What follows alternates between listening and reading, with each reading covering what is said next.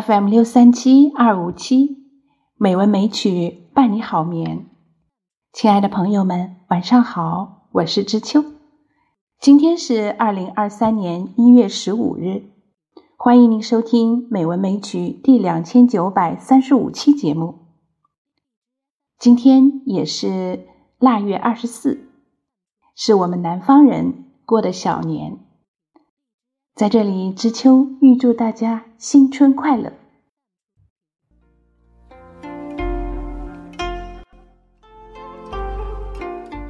今天我们继续来欣赏唐诗。今天要欣赏的是《春饭若耶溪》。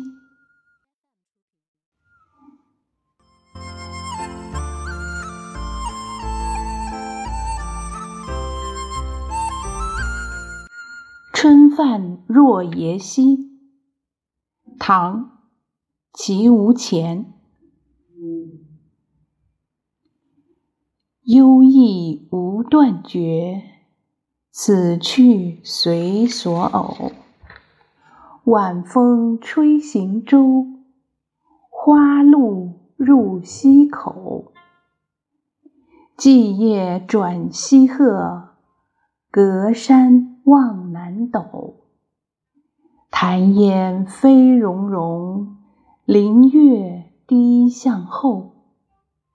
声势且弥漫，愿为持竿叟。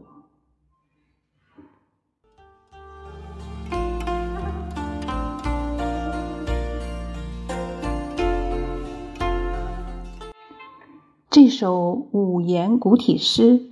大约是诗人归隐后的作品。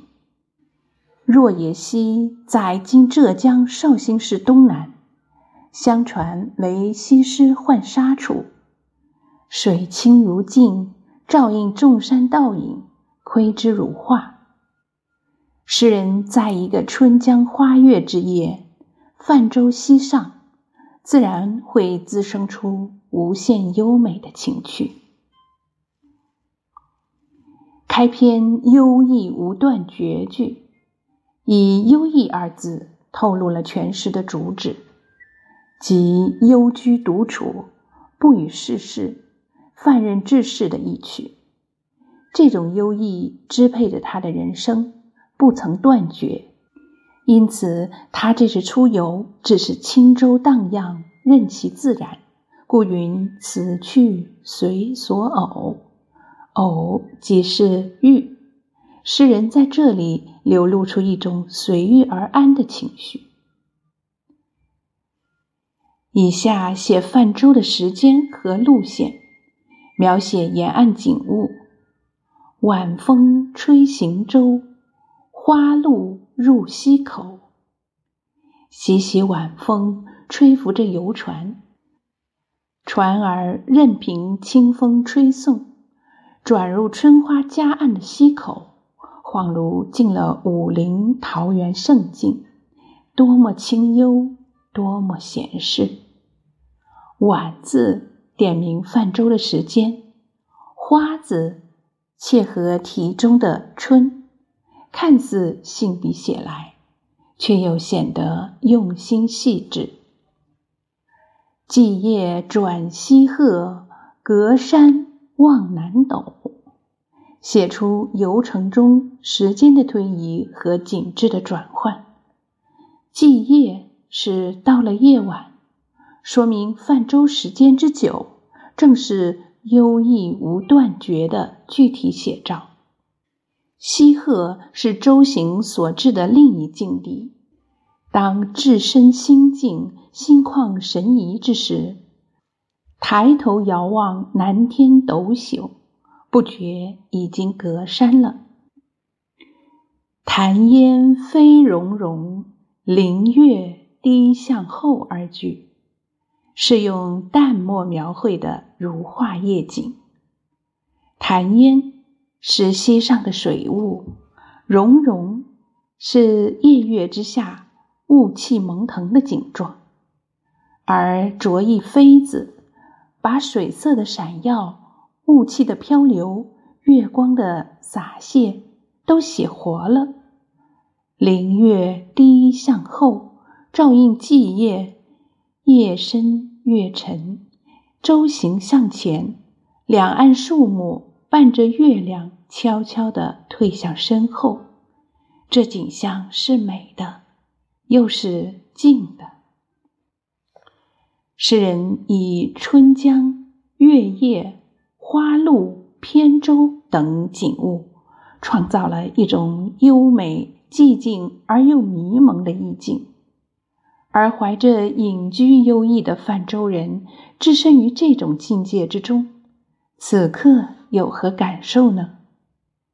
生世且弥漫，愿为持竿叟。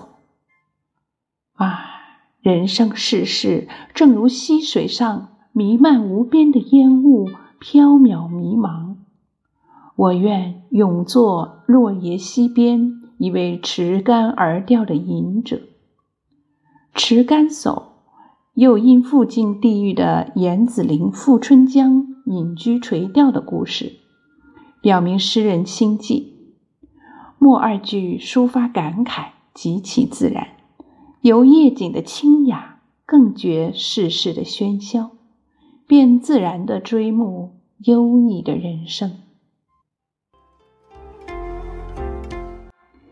殷凡说：“其无前，善写方外之情。”作者超然出世的思想感情，给若耶溪的景色抹上了一层孤清幽静的色彩。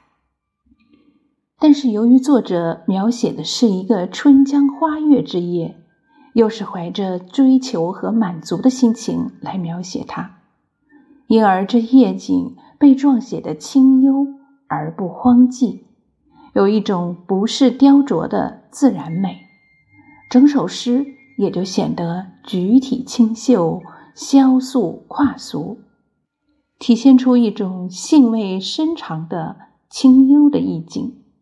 在写法上，诗人紧扣住题目中一个“泛”字，在曲折回环的扁舟行进中，对不同的景物进行描写，因而所写的景物虽然寂静，但整体上却有动势，恍惚流动，迷蒙飘渺，呈现出隐约跳动的画面，给人以轻松畅实的感受和美的欣赏。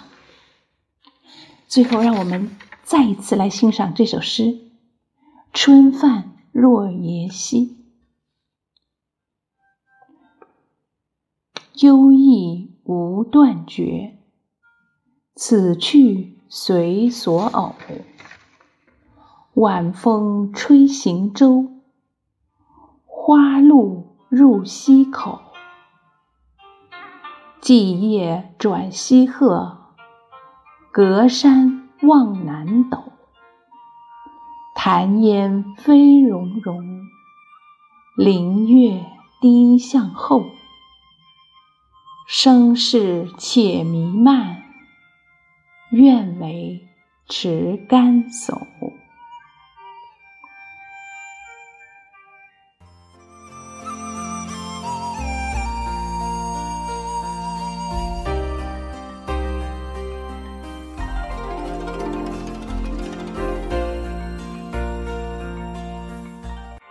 好啦，今晚的节目就是这样了。